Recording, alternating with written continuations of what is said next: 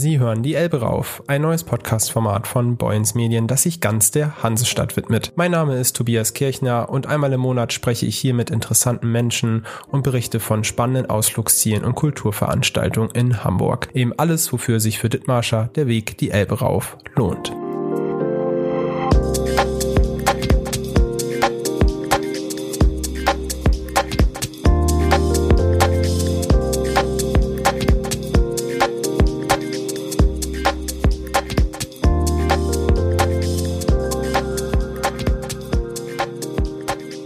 Ersten Folge von Die Elbe rauf habe ich das große Vergnügen, Dr. Katrin Baumstark begrüßen zu dürfen. Sie leitet das Bucerius Kunstforum in der Hamburger Innenstadt. Seit wenigen Wochen ist dort die Kunst Gabriele Münters zu bestaunen. Münter ist eine der wenigen Künstlerinnen, die sich zu Beginn des 20. Jahrhunderts in Deutschland einen Namen machen konnte. Mein Gespräch mit Katrin Baumstark gibt einen spannenden Einblick in die Biografie der Künstlerin und die Arbeit einer Kuratorin. Außerdem wollte ich wissen, warum erst seit wenigen Jahren Künstlerinnen endlich mehr Aufmerksamkeit bekommen. Passend dazu gibt es einen kurzen Ausflug ins Museum für Kunst und Gewerbe. Dort stellen aktuell die Gorilla Girls aus, eine Protestgruppe aus New York, die seit den 80er Jahren darauf aufmerksam macht, dass Frauen in Museen und Ausstellungshäusern unterrepräsentiert sind. Zu Beginn stellt uns Katrin Baumstark erstmal die Ausstellung zu Gabriele Münter vor.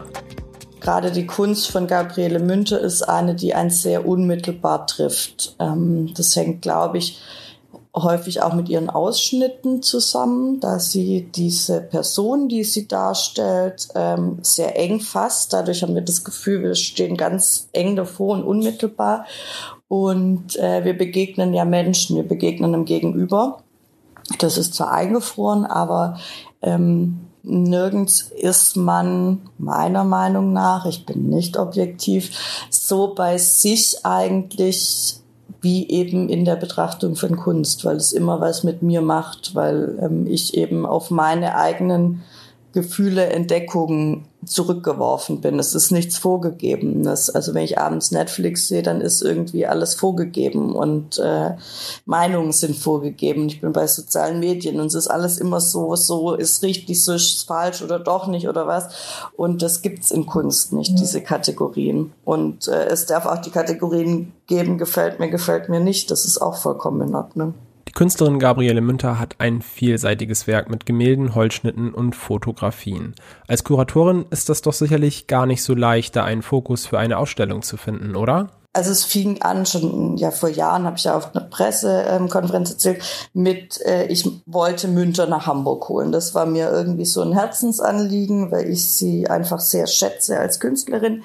Und dann habe ich ähm, irgendwann gewusst, ich will keine Retrospektive haben. Bisher gab es nur entweder Retrospektiven von ihr oder in Verbindung mit dem Blauen Reiter, sondern ich will etwas in ihrem Werk hervorheben, wodurch ich aber die ganze Bandbreite zeige. Eine Reduktion, um ganz viel zu zeigen. Das klingt vielleicht irgendwie ein bisschen abstrus, aber ich glaube, das war ganz gut, dass ich dann irgendwann durch die Beschäftigung mit ihr, mit ihrem Werk, mit ihren Zeugnissen, Notizbüchern, Briefen irgendwann gemerkt habe, okay, das Porträt, das Menschenbild ist wirklich etwas, was sie beschäftigt. Immer wieder, immer wieder thematisiert sie das und denkt drüber nach.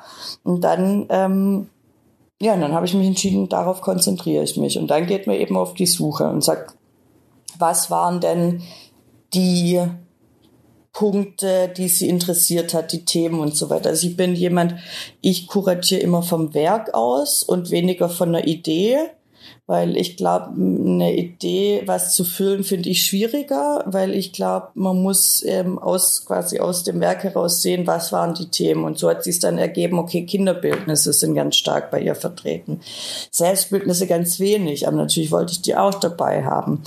Ähm, und dann eben diese Unterscheidung zwischen klassischen Brustbild und diesen Figurenbildnissen, wie wir es genannt haben, also im umgebenden Raum. Und dann wurde das irgendwie klar und dann geht man eben auf die Suche. Und dann sagt man, okay, das brauche ich. Und dann ist es manchmal, dass man nicht mehr weiß, wo es ist. Und dann muss man Christie's anrufen, die es versteigert haben 1998 und dann geht das alles los. Und äh, ja, aber mein Glück war eben, dass ich durch die Gabriele Münter und Johannes Eigner Stiftung eben einen tollen Partner an meiner Seite hatte.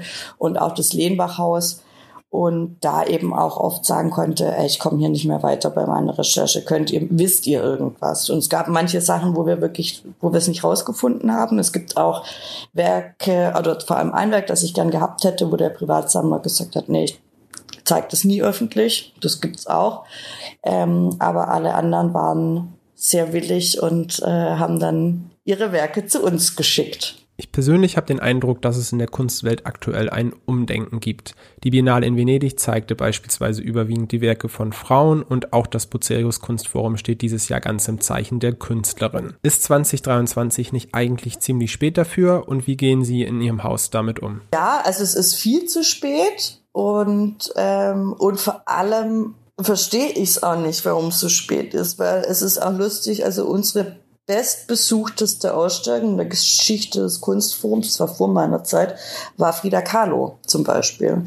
Also ich bin natürlich feministisch groß geworden und das ist mir ein Anliegen, sonst hätte ich dieses Jahr nicht konzipiert und es wird noch weitere Jahre damit geben. Aber ähm, eben bis wir da irgendwann da sind, dass es eben nicht mehr um das Geschlecht äh, des äh, Malers oder der Malerin oder des Künstlers, der Künstlerin geht. Ähm, da müssen noch viele Ausstellungen gemacht werden, aber ich glaube, es ist dadurch habe ich auch so wenig Text in der Ausstellung, weil ich wirklich einfach Sichtbarmachung haben will des Werkes und einfach ganz klar machen will, es gibt keine qualitativen Unterschiede, die gibt es nicht es ist einfach eine männliche Kunstgeschichtsschreibung gewesen bis in die 80er, 90er Jahre rein. Und ähm, einfach indem ich diese Plattform biete, diesen großartigen Künstlern, glaube ich, ähm, kann ich viel mehr erreichen, indem, als wenn ich Leuten jetzt erzähle, was jetzt richtig ist. So, also das ist so mein Herangehen und eben gerade in, in diesem Jahr mit dann Lee Miller, der großen Fotografin eben im Sommer und dann den genialen Frauen im Herbst, die sich eben mit Altmeisterinnen ja beschäftigt, davon einige bekannte, aber andere komplett vergessene, die aber zu ihren Zeiten Hofmaler waren, ja. Also so, und, ähm, und da, das meine ich mit Sichtbarmachung, weil ich glaube, das ist so, ähm, ja, wir müssen ja als Frauen sichtbar werden.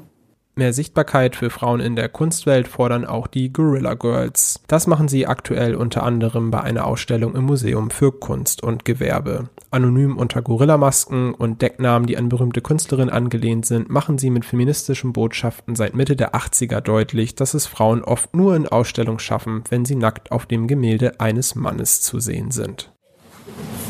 Well, when we started, we didn't have an ideology, we didn't have a lot of theories.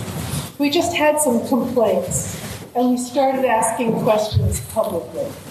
Hier erzählt Gorilla Girl Frida Kahlo, die extra aus New York nach Hamburg gereist ist, von den Anfängen der Bewegung und was sich seit dem Beginn der Proteste getan hat. Das Problem haben sie vor allem in den Strukturen der Institution ausgemacht. In einer Institution, eben dem Museum für Kunst und Gewerbe, befindet sich jetzt allerdings das Gesamtwerk der Gorilla Girls. Julia Mehr ist die Kuratorin der Ausstellung. Von ihr wollte ich wissen, ob es zu Beginn der Zusammenarbeit Vorbehalte auf Seiten der Gorilla Girls gab.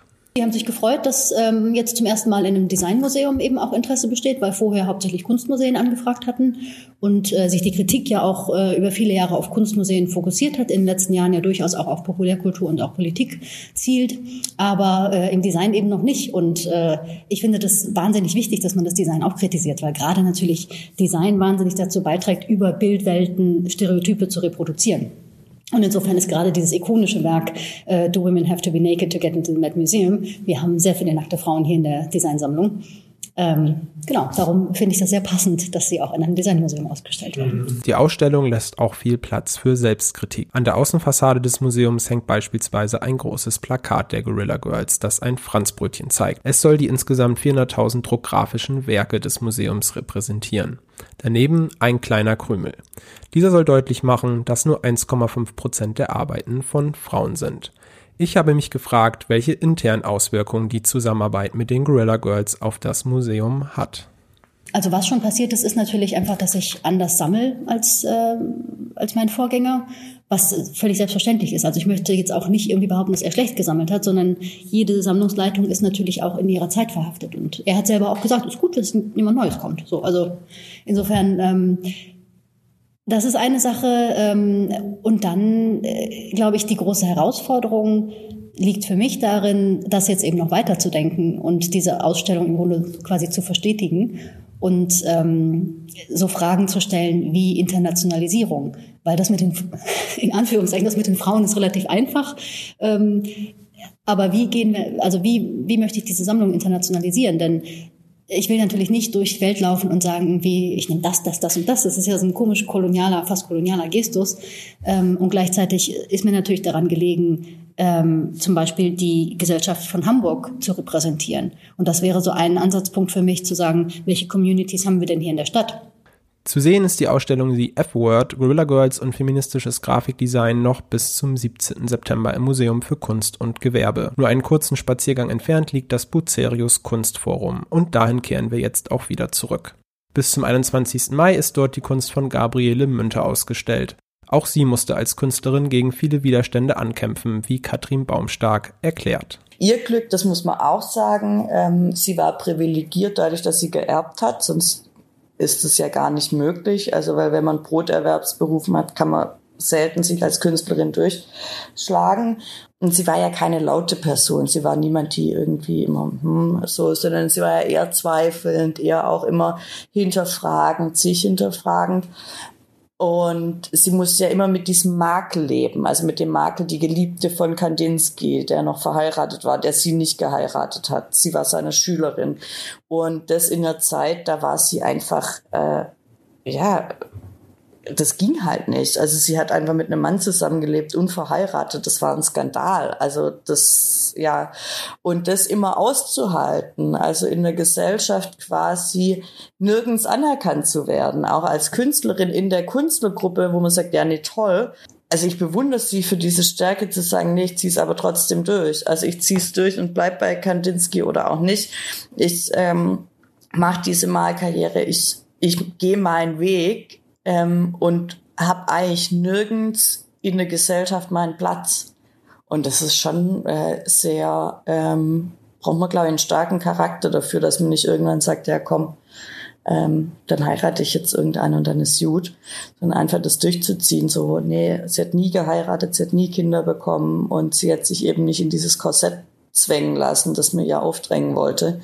Und ähm, das ist sehr radikal und aber es jetzt immer sehr leise gemacht. Bevor ich mich jetzt leise verabschiede, möchte ich noch einen Ausblick auf die nächste Folge von Die Elbe raufgeben. Es lohnt sich auf jeden Fall wieder zuzuhören, denn zu Gast ist Esther Horvath. Die in Hamburg lebende und in Ungarn geborene Fotografin reist regelmäßig in die Polarregion und begleitet dort Wissenschaftler, die zum Klimawandel forschen. Von diesen Reisen bringt sie beeindruckende Fotos mit, die in der New York Times oder National Geographic zu sehen sind. Von diesen Reisen erzählt sie aber auch in der nächsten Ausgabe von Die Elbe rauf. Hier schon mal ein erster Vorgeschmack. Polarstern-Eisbrecher war in der arktischen Ozean Meereis für ein Jahr eingefroren, im Jahr 2019 äh, und 2020. Und Polarstern hat ein Jahr lang mit dem Meereis gedriftet. Und ich war dreieinhalb Monate auf dem Schiff ganz am Anfang in der dunklen Phase, wo ich drei Monate komplett Dunkelheit erlebt habe. Und für mich, das war die absolute faszinierendste, was ich jemals erlebt habe. So die Dunkelheit auf den arktischen Ozean, auf dem Meereis zu erleben, ist wie auf dem Mond zu stehen. Ausgewählte Fotos von Esther Horvath sind auch bis zum 31. März in den Ausstellungsräumen von Freelance in der Hamburger Innenstadt zu sehen. Der Eintritt ist frei. Direkt in der Nähe ist übrigens das Bucerius Kunstforum. Weitere Infos zu der heute besprochenen Ausstellung gibt es auf buceriuskunstforum.de. Infos zur Ausstellung der Gorilla Girls gibt es auf mkg-hamburg.de. Mir bleibt jetzt nur noch die Verabschiedung und der Dank dafür, dass Sie bei der ersten Folge unseres neuen Formats dabei waren. Über Wünsche und Anregungen an die Mailadresse redaktion.online at mediende freue ich mich.